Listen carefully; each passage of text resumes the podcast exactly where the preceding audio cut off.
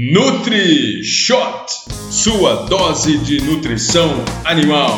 Eu sou o professor Alex Varela. Sejam muito bem-vindos. Sintam-se convidados a investir seu tempo em novos conhecimentos. Vocês vão ouvir coisas incríveis por aqui. Afinal, nutrição é o bicho.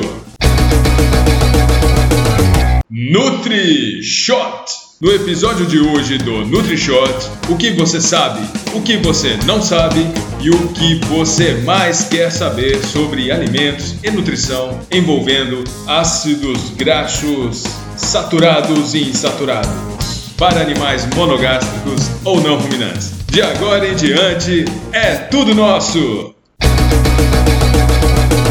NutriShot Senhoras e senhores, sejam muito bem-vindos à segunda parte do nosso podcast sobre lipídios e triglicerídeos de importância nutricional, onde vamos dar continuidade às estratégias alimentares e interações nutricionais relevantes para os animais de interesse zootécnico e com algumas menções sobre pesquisas neste tema. Relembrando da primeira parte, nós paramos em digestão, transporte e armazenamento dentro do organismo. Então, no intestino delgado, o efeito dos sais biliares emulsificantes sobre as gorduras e lipídios da dieta, formando as micelas, o efeito das lipases intestinais pancreáticas, degradando, desestruturando os triacilgliceróis e compostos lipídicos, depois, os ácidos graxos e outros produtos que são absorvidos através da mucosa intestinal, através da difusão facilitada com as proteínas transportadoras de ácidos graxos, e depois de absorvidos dentro do ambiente celular, sendo reesterificados e formando novamente os triglicerídeos. Esses triglicerídeos sendo incorporados junto com outras moléculas de natureza lipídica, como colesterol, vitaminas lipossolúveis, carotenoides, entre outros, formando os quilomicrons, que tem ali as apolipoproteínas transportadoras, que vão então circular através dos vasos sanguíneos e linfáticos até os tecidos. A lipoproteína lipase é ativada pela apoproteína periférica ApoC2, liberando os ácidos graxos e o glicerol a partir do tecido adiposo ou do fígado,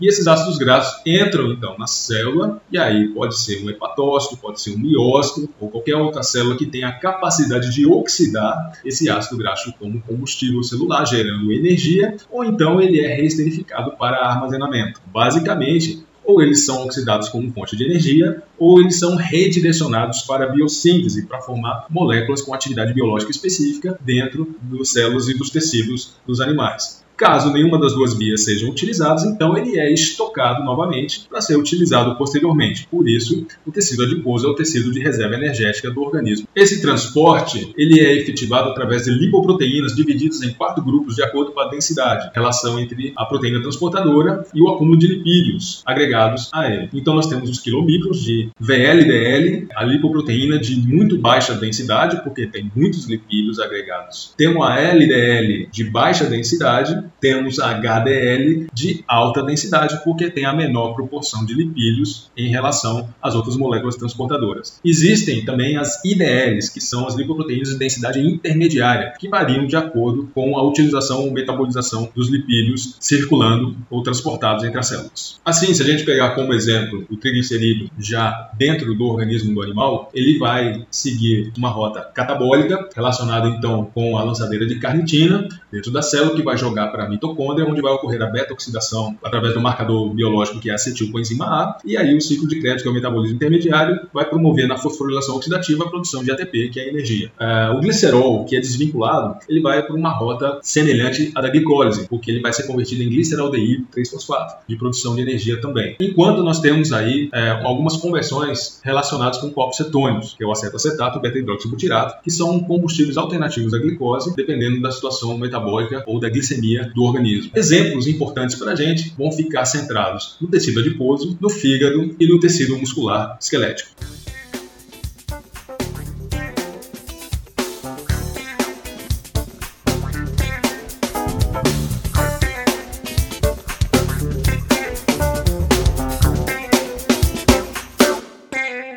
Lembrando que o fígado é um órgão centralizador muito importante nesse processo metabólico, porque ele estimula a síntese das lipoproteínas transportadoras de lipídios. Portanto, através das lipoproteínas VLDL, LDL, HDL, fazendo o papel de distribuição e utilização dos lipídios, principalmente dos ácidos graxos, né, dos triglicerídeos, as lipoproteínas lipases que vão mediar tá, a liberação dos triacilgliceróis no citoplasma celular. Então, nesse momento é importante lembrar do sistema mitocondrial da carnitina transferase translocase. É um complexo tá, que está relacionado com um marcador metabólico que é a coenzima A, que ele é responsável então por permitir a entrada do ácido graxo para a beta-oxidação mitocondrial. Vou pegar como exemplo o ácido palmítico ou palmitato, 16 átomos de carbono é, saturados, ele vai gerar 8 moléculas de acetilcoenzima A. Então, isso aí vai resultar na produção de 131 moléculas de ATP, mais água promovendo a hidratação celular, também chamada de água metabólica. E é um processo aeróbio, consome oxigênio e se gera CO2 e água metabólica. Então, os ácidos graxos saturados têm essa rota preferencial dentro do metabolismo, uma rota catabólica de geração de energia. Se essa energia não for utilizada, então tem um processo de regulação no sentido de retornar esses ácidos graxos para a estocagem em tecido adiposo. No caso de suínos, a glicerolquinase no tecido adiposo é uma enzima muito ativa e a gente tem a possibilidade, manipulando o perfil de ácido graxo do alimento, da dieta desses animais, alterar também o perfil de ácidos graxos do tecido adiposo da gordura corporal. Por exemplo, do bacon, pernil suíno, onde existe essa possibilidade de você ter um ganho em termos de ácidos graxos essenciais nesses produtos de origem animal. Isso para o mercado é interessante, né? agregar essa qualidade, essa informação para atingir nichos de mercado, assim como ocorre no frango de corte também, em determinados cortes. Né? E por outro lado, as aves têm a glicerolquinase hepática mais ativa. A gente passa a olhar para uma outra categoria das aves que são as galinhas poedeiras, onde a gente pode alterar o perfil de ácidos graxos entre saturados e insaturados na gema dos ovos. Então, olha só que interessante. Quando você vai no supermercado, por exemplo, e acha lá ovos enriquecidos com ômega 3, ele é um produto um pouco mais caro do que os ovos comuns, convencionais, mas ele tem aquele apelo de propriedade funcional, né? porque a gema do ovo está enriquecida com ácidos graxos insaturados da série ômega 3. Existem vários trabalhos de pesquisa com o extrato oleoso de urucum, com microalga Dunaliella salina, onde resultados significativos com a quelação desses agentes pigmentantes que estão ali e os ácidos graxos insaturados na vitelogenina, na gema dos ovos. Então isso traz uma relação de custo-benefício interessante a esse tipo de produto para o mercado consumidor humano. Por que não dizer também para a indústria alimentícia, inclusive na alimentação de animais? Agora, olhando por esse aspecto, existem produtos sintéticos que já foram desenvolvidos para trazer esse mesmo benefício. A pigmentação, que são os agentes carotenoides. Então você vai lembrar, por exemplo, no urucum tem o beta-caroteno, a microalga dunaliella tem a astaxantina, assim como no crio. Então a indústria tem também os seus produtos sintéticos, um bem conhecido de marca registrada é o Carofil Yellow, Carofil Red, porque os carotenoides são classificados como compostos bioativos que vão trazer um efeito antioxidante de natureza lipídica bem interessante para as membranas celulares. Tá? Então essa disponibilidade de ômega 3 com carotenoides passa a ter a alegação de propriedade funcional como estratégia que beneficia a medula óssea, fígado, cérebro, coração, musculatura, articulações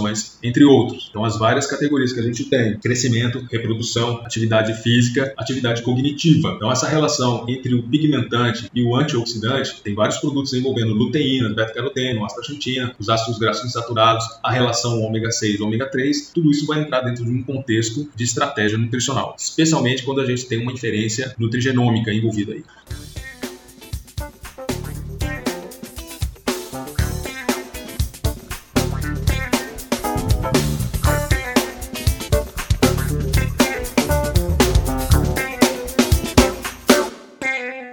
Para a atividade muscular de alta intensidade, com resistência e recuperação, temos aí efeitos sobre a glicólise e a glicogenólise, um efeito poupador do glicogênio quando se trabalha com esses tipos de lipídios. Então, a produção de energia, o ácido graxo saturado. E em termos de biossíntese e manutenção da integridade, o ácido graxo insaturado. Então, vamos montar um cenário aqui. Você tem a reciclagem do lactato através da gliconeogênese, tem a reposição de ATP com a creatina quinase na musculatura, tem o aspartato aminotransferase envolvido na gliconeogênese, com a hidrólise das proteínas. Tem a produção de corpos cetônicos, com o acetoacetato e o beta-hidroxibutirato, o consumo rápido, a depressão da glicose. E aí entra a beta-oxidação mitocondrial, fornecendo energia conjuntamente. Isso tudo está envolvido com as diferentes intensidades tá? e processos de recuperação na contração muscular da musculatura esquelética, certo? Por exemplo, treinamento e adestramento de cães, de cavalos, é, analogamente como acontece dentro das práticas desportivas ou atletismo humano, um benefício significativo com a introdução de suplementos ácidos graxos da série ômega 3 e também de compostos carotenoides, certo? Por isso, é bem interessante a gente olhar, por exemplo, para pescados derivados, algas, em função do aporte de ômega 3, especialmente é, o ácido EPA e o DHA, o eicosapentanoico e o docosahexenoico, respectivamente. Por outro lado, a gente também tem é, amêndoas e derivados, produtos como linhaça, fígado, temos os ovos, é, um aporte entre ômega 3 e ômega 6 que pode ser trabalhado de maneiras diferentes. Tem aí o óleo de soja, o girassol, o óleo de amendoim. Existem dietoterapias contra doenças crônicas não transmissíveis, especialmente dislipidemias ou obesidade disparadora de diabetes tipo 2, de aterosclerose, de hipertensão, entre outros, que envolvem é, o uso de ácidos graxos insaturados na forma de suplementos e de compostos bioativos diversos também, envolvendo óleos essenciais. A série ômega 6, por exemplo, eleva a produção de prostaglandina e leucotrienos. É, são chamadas substâncias pró-inflamatórias, enquanto comparado com a série ômega 3, tá, que são mais anti-inflamatórios, porque ele reduz a prostaglandina e ciclooxigenases ou é, reduzem leucotrienos e lipoxigenases. É, ou seja, a série ômega 3, como é o caso do, do EPA, do DHA, tá, eles estimulam os leucócitos e linfócitos para reduzir as citocinas inflamatórias, diminuindo moléculas de adesão e diminuindo a histocompatibilidade relacionadas com processos inflamatórios e reações autoimunes. Os ácidos graxos da série ômega 3 eles são considerados sinalizadores intracelulares, porque eles inibem a expressão gênica para lipogênese e estimulam a transcrição para lipólise. Isso tem um outro efeito bem interessante interessante relacionado com a homeostase termogênica. Aí já trazendo de novo para a esfera da atividade física e cognitiva, tem uma grande vantagem no uso de dietas com maior concentração de EPA e DHA em relação ao ácido alfa-linolênico, porque existe uma limitação capacidade de conversão do ácido alfa-linolênico em EPA e DHA.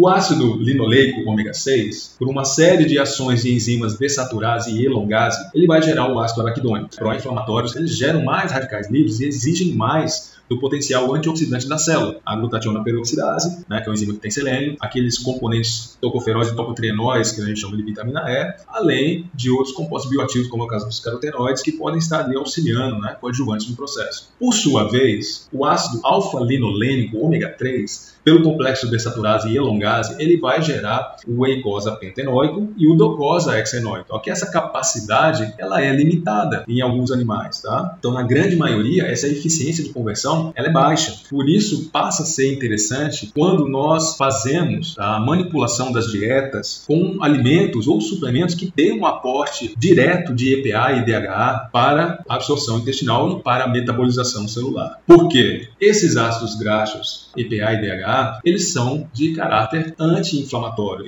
E aí passa a ter uma outra consideração importantíssima, que é a relação ômega 3 com ômega 6. O ideal é que esteja em torno de 5 para 1 ou 10 para 1. 10 unidades de ômega 6 para 1 unidade de ômega 3. 5 unidades de ômega 6 para 1 unidade de ômega 3. Mas muitas vezes as dietas estão tão relacionadas com as DCNTs, a obesidade, elas têm uma relação que extrapola, isso vai para 40 para 1, 50 para 1. Além de ter um excesso de, de é, triglicerídeos totais, ainda tem uma capacidade inflamatória bem mais intensa dentro do ambiente celular, inclusive com ações deletérias de bloqueio na conversão de EPA e DHA. Passa a ter uma interferência sobre essa capacidade anti-inflamatória. E isso não é bom. Por isso, a gente faz é, as intervenções dietéticas no sentido de melhorar o aporte desses ácidos graxos essenciais, principalmente para as funções cognitivas. Exemplificando, quando a gente tem uma fonte monoinsaturada na dieta, esses ácidos graxos são absorvidos no ambiente intestinal e metabolizados, eles vão gerar uma menor carga de radicais livres, porque eles são monoinsaturados. Então o poder inflamatório dele é baixo. Ácido oleico, por exemplo, do azeite de oliva. Se eu pegar é, o óleo de soja, o óleo de milho, é, eles têm um grande aporte de ômega 6. Então, o óleo de girassol, o óleo de canola, tem bastante ômega 6, ácido linoleico. Então o que acontece? Ele tem esse efeito pró-inflamatório natural pela metabolização desse ácido graxo dentro do ambiente celular, então, exigindo mais o potencial antioxidante das células. Já o ácido graxo ômega 3, como é o caso do alfa-linolene, o EPA, o DHA, ele já tem um efeito anti-inflamatório. E esses ácidos graxos insaturados, eles não são usados como fonte de energia, preferencialmente são usados para biossíntese. Isso é extremamente relevante para entender um efeito mais estudado dessa relação ômega 9, 6 e 3. As prostaglandinas e ciclooxigenases, os leucotrienos lipooxigenases envolvidos com as citocinas inflamatórias, elas têm um efeito direto sobre as moléculas de adesão e sobre a histocompatibilidade. Então a gente tem aí a nutrigenômica, tem efeitos epigenéticos muito estudados em função desse aporte proporcionalmente de ômega 3 e ômega 9 em relação ao ômega 6. Por isso os suplementos, eles são muito valorizados dentro dessas estratégias nutricionais, dentro da indústria alimentícia.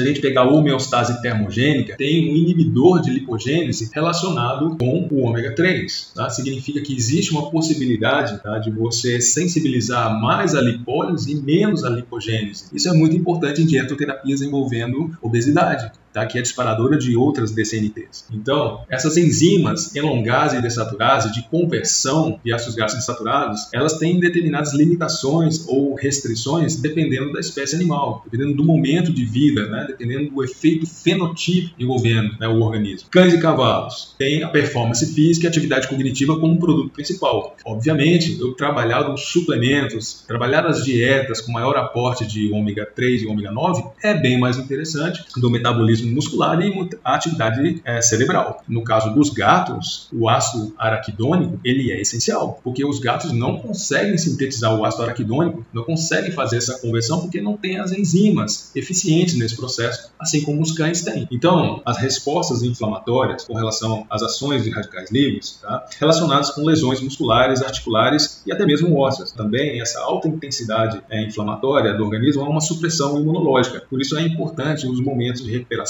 o organismo tenha todos os precursores né, nesse sentido de otimizar esse processo. Então, a suplementação de ômega 3 no sentido de complementar esse déficit dietético, para poder ter é, síntese de compostos reguladores de efeito hormonal ou imunológico, é, modulador do, do, tecido adiposo, uma melhora no metabolismo de LDL e HDL, uma melhora na pressão arterial e coagulação sanguínea, que é importante para essa performance atlética, uma preconização nutracêutica, tá? Por isso, dosagens de 1.500 mg de DHA mais 500 mg de EPA diariamente são recomendadas em função desses estudos, dessas pesquisas, e inclusive com o desenvolvimento de produtos de origens das mais diversas, principalmente aqueles que são derivados de pescados marinhos, do comércio de suplementos de melhoria da capacidade de aprendizado, por estar presente em alta concentração no cérebro, favorecer o sistema circulatório, a é, manutenção de níveis saudáveis de triglicerídeos totais e colesterol relacionados com LDL e HDL, também a benefício na gestação, é, benefícios na formação cerebral do feto, entre outras vantagens que já foram comprovadas cientificamente. Então a gente tem aí ácidos graxos ômega 3 de peixes, é, entre aspas, gordos de águas profundas, como o caso do salmão, atum, anchova, sardinha e seus olhos, as microalgas, né, os microcrustáceos, como o crio, né, são sugeridos como excelentes fontes de matérias-primas de EPA e DHA para suplementos. Mas fica o alerta: o extrativismo de forma não sustentável pode trazer riscos para o equilíbrio ecológico ou impactos ambientais irreversíveis. Só para vocês terem uma ideia, microalgas têm em torno de 3% de EPA e 35% de DHA. O crio tem em torno de 30% de EPA e 9% de DHA. Então, quando você faz a combinação combinação desses dois tem um excelente aporte de ômega 3 super poliinsaturados essenciais. A fortificação já é uma realidade para atingir exatamente nichos de mercado onde você tem essa agregação de valor nos produtos alimentícios. Mais uma vez, fazendo a interface com a nutrigenômica humana, a transferência placentária do DHA da gestante para o feto em crescimento, em especial neurônios no cérebro no terço final da gravidez, é aumentada. A transferência mamária também é aumentada. A função cognitiva, cardíaca e visual, com dose superiores a 600 a 900 mg por dia de DHA, também tem efeito positivo, redução de risco de doenças neurológicas e de demência. Também prevenção de morte súbita por arritmias cardíacas e outros eventos cardíacos, com dose de 1 grama por dia de DHA e EPA. Propriedades redutoras de dislipidemias e equilíbrio entre o metabolismo de LDL e HDL. Um destaque para um caminho bioquímico da cascata visual envolvendo a saúde ocular, que previne o risco de degeneração macular com a idade. Para a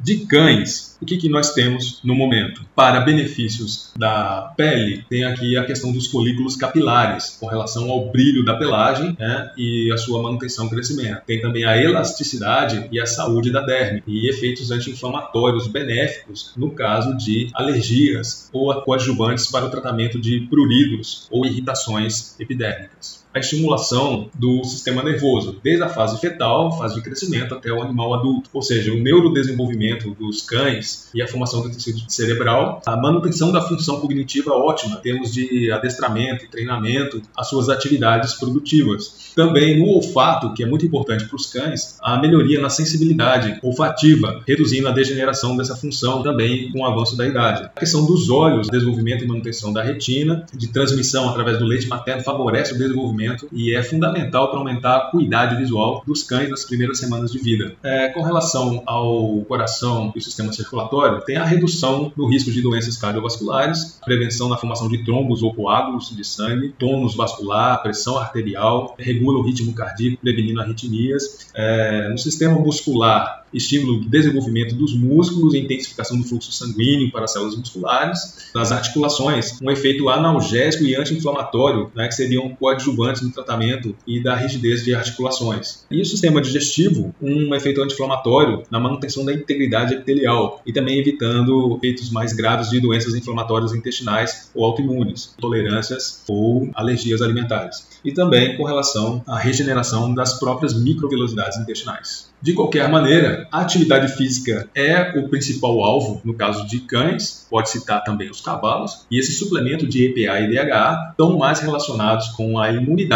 a atividade muscular e cognitiva desses animais.